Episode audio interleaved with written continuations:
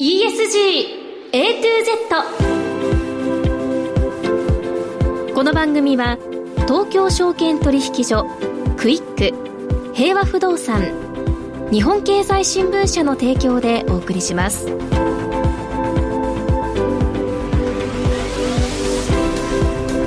皆さんこんにちは滝口ゆりなです。11月6日月曜日のお昼皆さんいかがお過ごしでしょうか？この番組は ESG A to Z というタイトル通り近年世界規模で関心が高まっている ESG を A から Z までつまり入門編から応用編まで全てお伝えする番組です。ESG とは E Environment 環境 S Social 社会 G Governance 企業統治。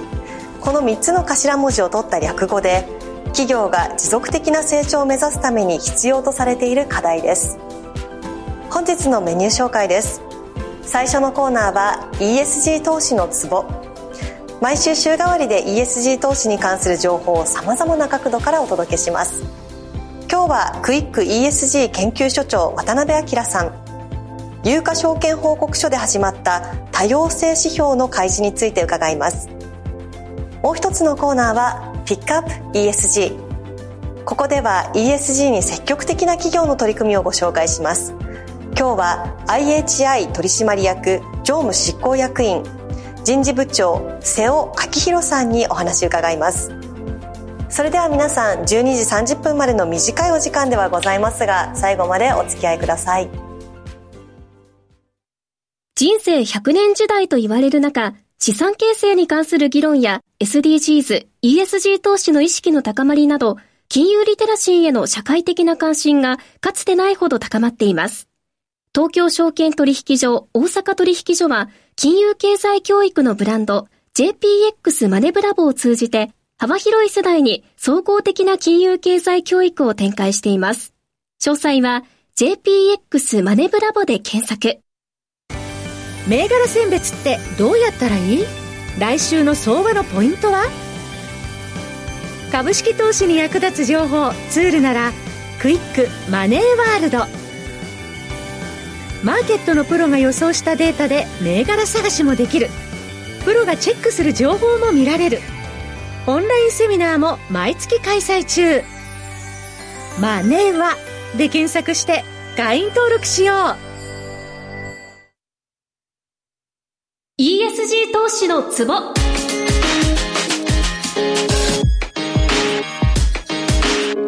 最初のコーナーは ESG 投資のツボ週替わりで ESG 投資に関する情報を様々な角度からお届けします。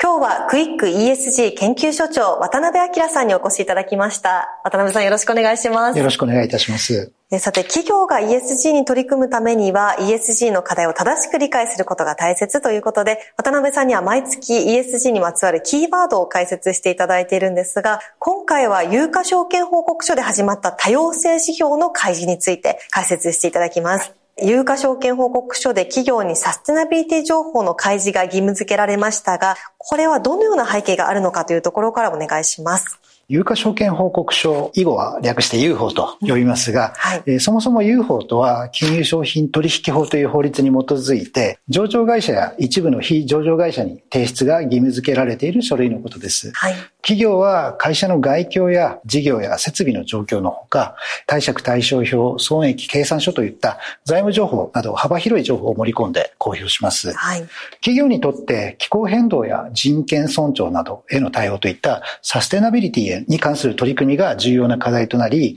投資家も企業の取り組みに対する関心を高めています。こうした中、2023年1月31日に企業内容等の開示に関する内閣府令などが改正され、サステナビリティ情報の開示が求められるようになりました。2023年3月末以降に決算を迎えた企業から義務付けられました。UFO でサステナビリティに関する考え方及び取り組みという記載欄が新設されたほか、これまでもあった従業員の状況という記載欄で多様性に関する指標の開示が求められるようになりました。投資家は UFO を読むことで企業の状況を把握していますが、サステナビリティ情報の開示が義務化されて、記載箇所や方法が共通化されれば、企業の取り組みを比較しやすくなり、投資判断に生かすことができるようになります。はい。UFO で新設された記載欄で、企業はどのような情報開示が求められるのでしょうか、えー、UFO はいくつかのパートで構成されていますが、第一部の企業情報の中に事業の状況というパートがありまして、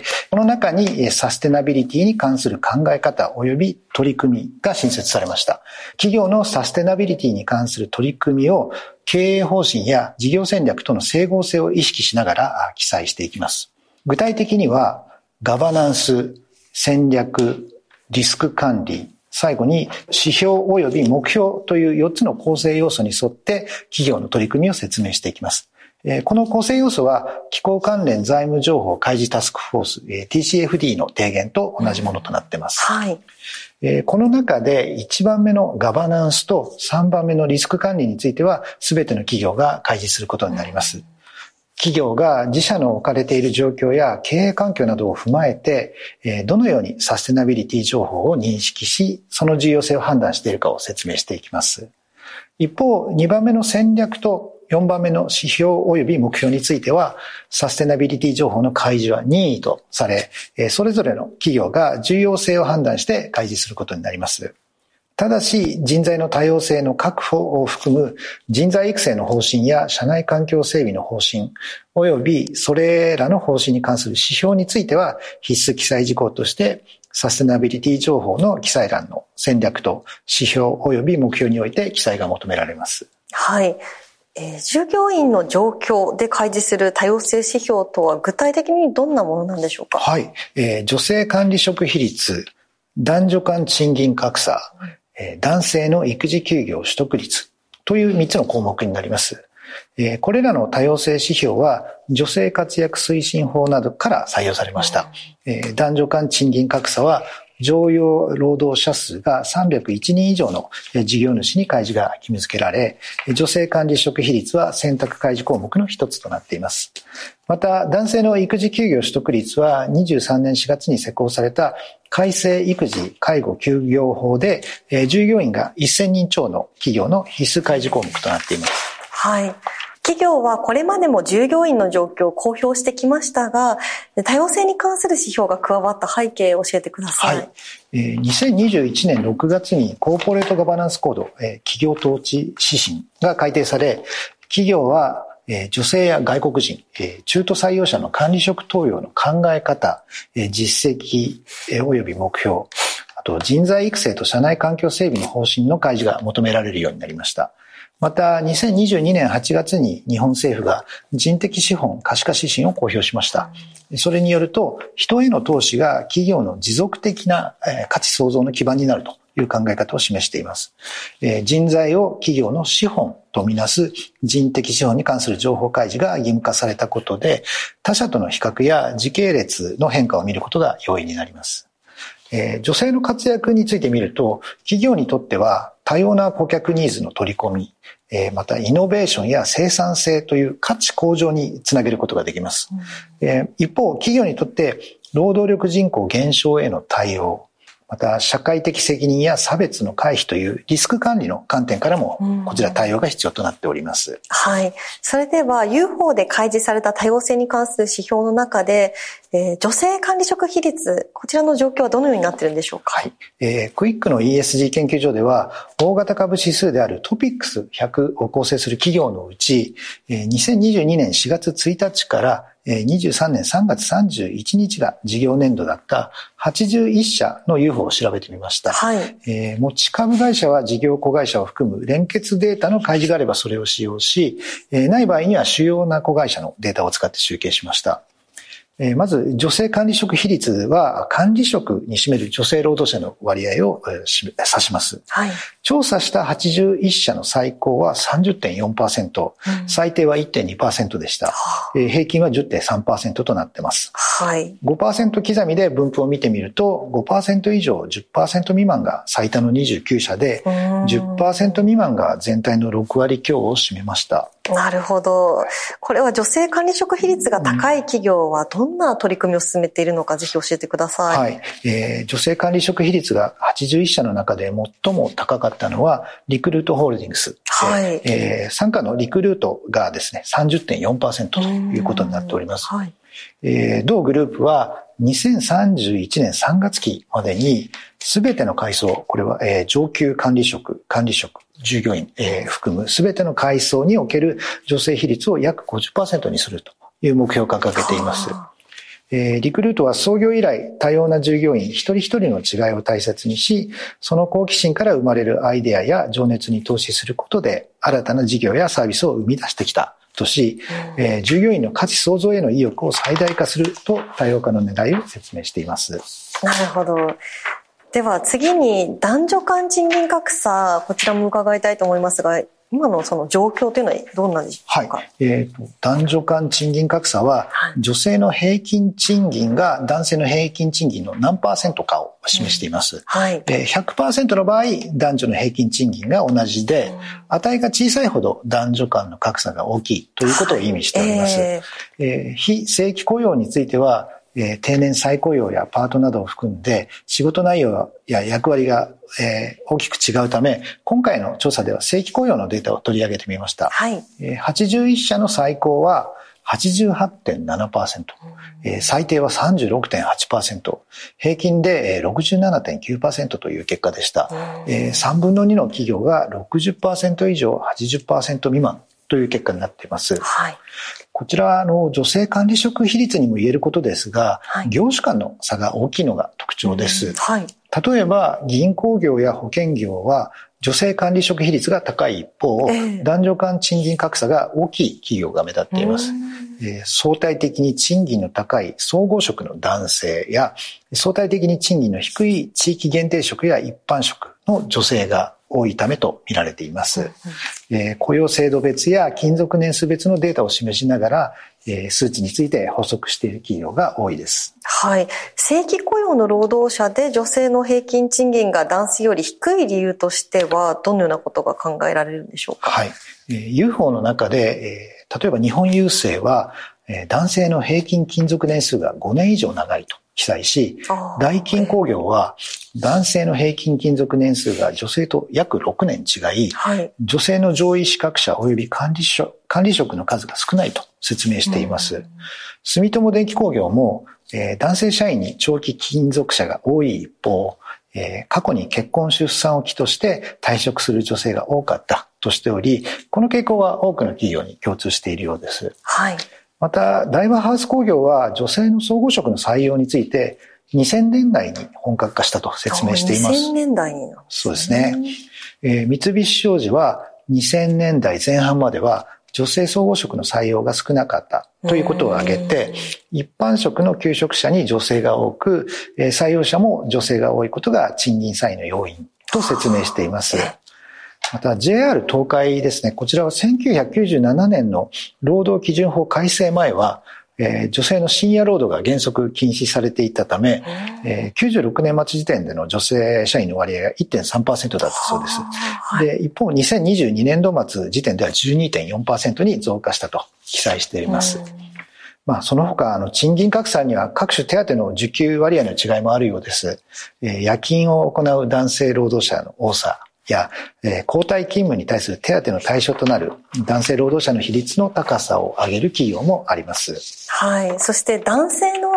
育児休業取得率、こちらの状況はいかがでしょうか？はい。えー、男性の育児休業取得率は、はい、配偶者が出産した男性労働者数に対する育児休業した男性労働者数の割合を、えー、指します。はい。小学校に就学前のこの育児を目的とした育児目的休暇を含めずに、えー、育児休業等だけで算出した企業が48社、えー、育児目的休業を含めて、えー、算出した企業が33社となりました、えー。これらの社数は定義の記載がない企業を除いて、両方とも開示した企業を含んでおります。はいえー、改正育児介護休業法では、いずれかの開示をすればよいためですが、81社を一律に比較できないという問題が生じています。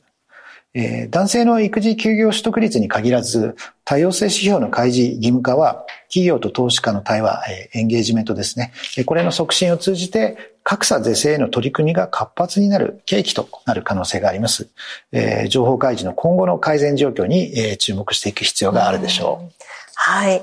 さあ今日は UFO で始まった多様性指標の開示について解説していただきました。渡辺さん、ありがとうございました。ありがとうございました。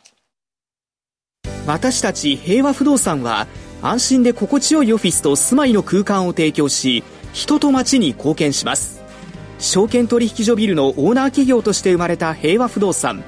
現在はサステナブルな街づくりに貢献する、金融を支える街づくりに貢献するなど、街づくりに貢献する会社として挑戦を続けています。東証プライム市場上場、証券コード8803、平和不動産のさらなる飛躍にご注目ください。より充実した仕事や生き方を実践したいビジネスパーソンの発見につながる番組、マネーのからくり。投資や移住、副業や起業など様々な方法で自分らしくお金に困らない生き方を実践している人々にインタビュー。話題のビジネスや働き方をテーマにお金の流れ、仕組みをわかりやすく解説します。マネーのからくり。毎週金曜朝7時30分からラジオ日経第一で放送中です。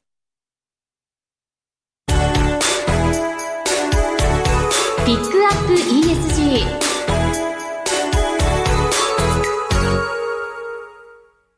さあ、ここからのコーナーは、ピックアップ ESG。ESG に積極的な企業の取り組みを詳しく伺います。今日は IHI 取締役常務執行役員人事部長、瀬尾明宏さんです。瀬尾さんよろしくお願いします。よろしくお願いいたします。さて、IHI は今年で創業170周年ということですね。IHI は石川島播磨が前身で皆様おなじみかもしれませんが、航空エンジン、大型ボイラー、ターボチャージャーなどに強みを持つ日本を代表するメーカーです。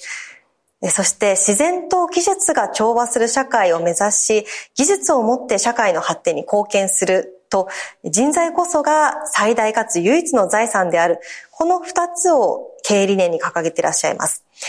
これは ESG を経営の軸に据えられたというのはいつ頃だったんでしょうかまた ESG に対する考え方、ぜひお伺いできればと思います。はい。えっと、この ESG を軸にするという考え方はですね、はい、2021年の11月に発表したということにはなっております。はい、で、その背景としてですね、私どもがの会社が ESG というのをどういうふうに捉えているかということについて、簡単に説明をさせていただきたいと思うんですけれども、えっ、ー、と、我々の企業はですね、先ほどご紹介いただいた通り、えー、大型ボイラーですとか、航空エンジンですとか、えー、あるいは社会インフラですとか、こういったようなものを、あの、作っている会社でございまして、これからの世の中というか、これから SDGs というような形の中で、社会課題を解決する。というのが我々の事業の根幹を成しています。まあ、170年これは変わっていないということです。で、その中で、えっ、ー、と、これから社会課題を解決していくのに、えー、環境問題、それから、えっ、ー、と、その環境問題で影響を受けるであろう人権の問題、こういったようなことを解決する。それから、それを解決するのに、えー、どうしても様々な人の利害を調整しなきゃいけないということで、多様な人材、こういったようなものの活躍を促す。で、それらを使って、えー、と、ステークホルダーの方々にですね、えー、信頼を得ていくということを位置づけたということで、まさに我々の事業の、えー、事業戦略と ESG は位置づけているということでございます。はい。先ほど社会課題の解決という言葉いただきましたけれども、この社会課題の解決にあたって、ライフサイクルを通じた価値提供とバリューチェーン全体の構築や価値向上、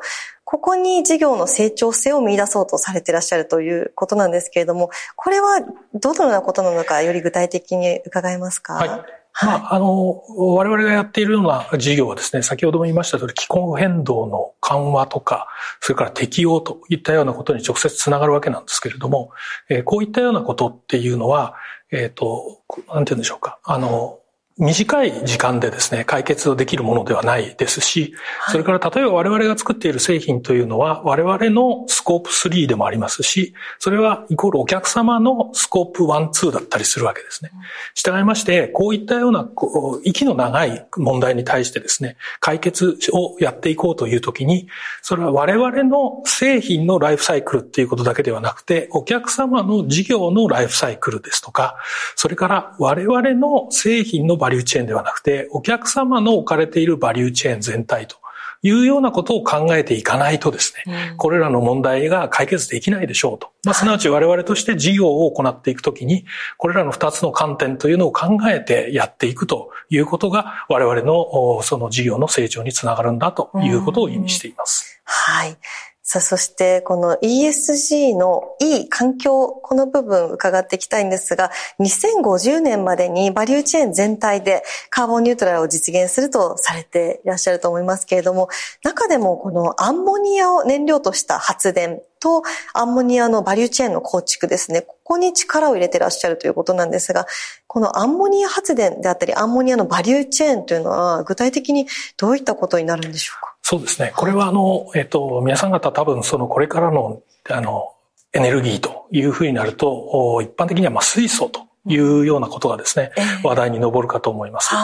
えっ、と、ただその水素だけではですね、やはりこれからの世の中のインフラっていうのはなかなかうまくいかないんではないかということが、えー、まあ、あの、一つ課題になっておりまして、例えば、えー、水素を運ぶときに、えー、どうしたらいいのかというようなところですね。えーはい、で、このアンモニアというのは、その水素と並ぶ、その将来にわたってサステナブルなエネルギー源であろうと。いうようなことを我々としてはですね、考えております。はい、それはその、えー、なぜかというとですね、えー、まあ、アンモニアというのはですね、あの、原子記号 NH3 ですので、はい、えー、燃やしても炭素が出ないということになりますので、えー、えー、これらを使う。それから、えっ、と、アンモニアはですね、水素に比べると、ハンドリングが比較的容易である。すなわちその、水素を液化するというようなことになると、大変な、あの、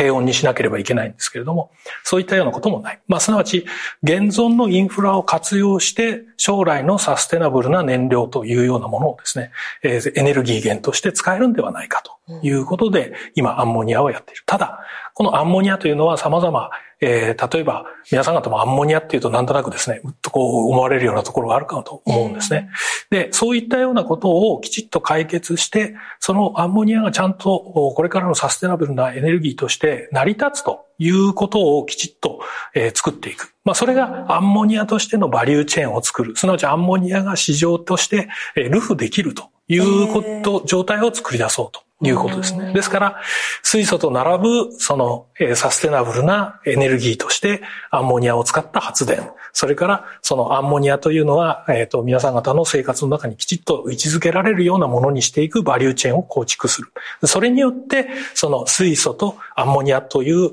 え並び立つサステナブルなエネルギー源というのを確保するということが必要ではないかという位置づけで今やっているということです。なるほど。水素に並ぶ未来のこの発電というところですね。はい、そして、えー、IHI の強みである航空輸送システムについてもお伺いしたいんですが、こちらではどのような取り組みをされていらっしゃいますか？はい、そうですね。あの、えっ、ー、と、航空輸送システムというふうに、まあちょっと今までとは違う言い方をしています。あの、はい、今までは当初ご紹介いただいた通り我々はそのジェットエンジンを作っているという会社でございます。ただそのジェットエンジンというのはですね、これはあの、今非常に大きな、いわゆる二酸化炭素の排出源ということになっています。はい、なので、これを先ほどの言った社会課題として捉えた場合にいかに解決していくかということになります。で一つにはですね、これご承知の方もいらっしゃると思うんですけれども、SAF と言われている sustainability aviation fuel ですね。そういう燃料を変えることによって、この二酸化炭素の排出を大きく減らそうということが言われています。はい、従いまして、これはいわゆるジェットエンジンをどうするかということだけではなくてですね、航空機ないしはその航空機全体に関わるシステムをどういうふうにするか。ということが一つ大きなポイントになります。従いまして、その、ジェットエンジンを作ってジェットエンジンをどうにかしましょうっていうことだけではなくて、航空機や航空輸送を取り巻いている全体に目を向けて、でそこでその CO2 を削減するにはどうしたらいいかと。あともう一つ大きなポイントはですね、そうは言っても、やはりそのサーフを使ったとしても、非常に効率のいい、やっぱり、あの、小資源であったりですね、環境負荷が少ないというところは目指さないといけないので、えー、複合材料ですとか、そういうようなものを使って軽量化を行う。で、これもエンジンだけではなくてですね、航空機の様々な分野で複合材料ですとか、それから電動化ですとか、こういったようなところに我々として取り組んでいこうというようなことを今回掲げたというものでございます。はい。エンジン単体ではなくてシステム全体にアプローチしているということですね。さあ、そして、この一連の取り組み、プロジェクトチェンジと呼ばれる施策の一環だったようですけれども、グループ経営方針2023では、成長事業である航空エンジン、ロケット分野と双璧をなす存在として、クリーンエネルギー分野、こちらの育成をしようとなさっていると伺いますが、具体的に育成事業としてのクリーンエネルギー分野というのはどういうところなのかですね。はい、アンモニアというところもさっき触れていただきましたが、はい、詳しく教えてください。はい。まあ、あの、ここで非常に大きな柱になっているのは今のところアンモニアということで間違いはございません。はい、で、もう一つというか、その様々な見方としてここの中で考えていることはですね、その、例えばですね、えっ、ー、と、まあ、メタネーションというようなことがあるように、その、はい、いわゆるカーボンですね。これをどのような形で再生して使っていくか。すなわち、その、ただ単に大気に放出するのではなくてですね、いろいろなものをそのカーボンとしてリサイクルをするというようなことを考えるということで、それもある意味、その、えー、まあ、リサイクルをするという意味での、えー、クリーンエネルギーですとか、それから、あとは、あの、熱マネジメントとかというようなことも言ってますけれども、熱をですね、えー、うまく利用しながらですね、えー、全体として、その、新たなその二酸化炭素の排出源としての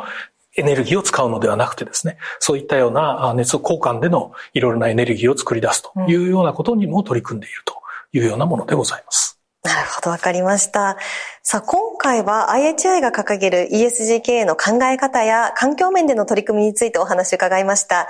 はい、次回は IHI の人材戦略について伺っていきたいと思います。瀬尾さん、ここまでありがとうございました。ありがとうございました。仕事はそれなりに頑張れている。業務の知識も増えた。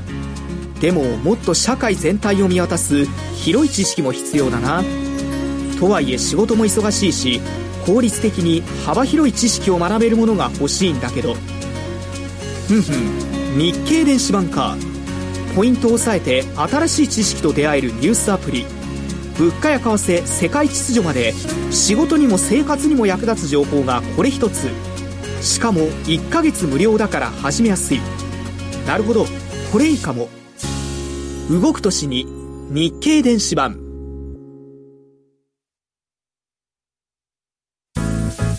A to Z この番組は東京証券取引所クイック平和不動産日本経済新聞社の提供でお送りしました。投資に関する最終決定はご自身の判断でなさいますようお願いします。今日の前半はクイック ESG 研究所長渡辺明さんに有価証券報告書で始まった多様性指標の開示について伺いました。そして後半では IHI 取締役常務執行役員人事部長瀬尾明宏さんに IHI が掲げる ESG 経営の考え方や環境面での取り組みについて伺いました。今日の放送は皆さんの投資の参考になりましたでしょうか？ここまで滝口ゆりながお伝えいたしました。それでは皆さんありがとうございました。